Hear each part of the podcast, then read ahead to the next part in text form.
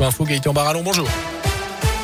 Bonjour Jérôme, bonjour à tous. À la une, ils n'ont pas encore dit leur dernier mot deux ans et demi après la disparition de Loire Offset Titoulet. Les ex-salariés se battent toujours pour obtenir réparation. On vous en a parlé à plusieurs reprises sur Radio Scoop. Au printemps dernier déjà, plusieurs dizaines d'anciens employés de cette principale imprimerie du sud de la Loire avaient saisi le conseil des prud'hommes de saint pour demander réparation. Mais les juges du tribunal n'étaient pas parvenus à se mettre d'accord sur le dossier.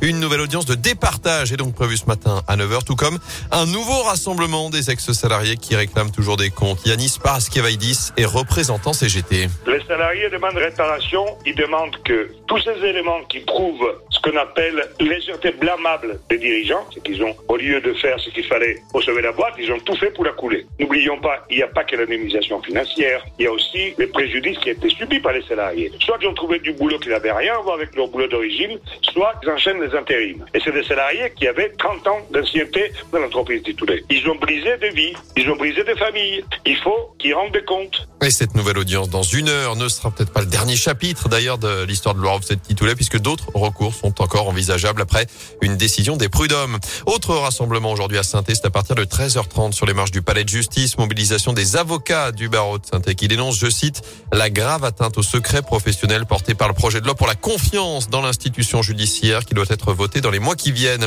Dans l'actu également, prudence face à la reprise de l'épidémie, le port du masque est de nouveau obligatoire en extérieur à partir d'aujourd'hui dans la Loire. Décision hier de la préfète alors que le taux d'incidence vient notamment de passer la barre des 100 cas pour 100 000 habitants dans le département. Marché, brocante, rassemblement sur la voie publique, file d'attente en extérieur. De nombreux lieux qui ne sont pas soumis au pass sanitaire sont désormais concernés par ce port du masque.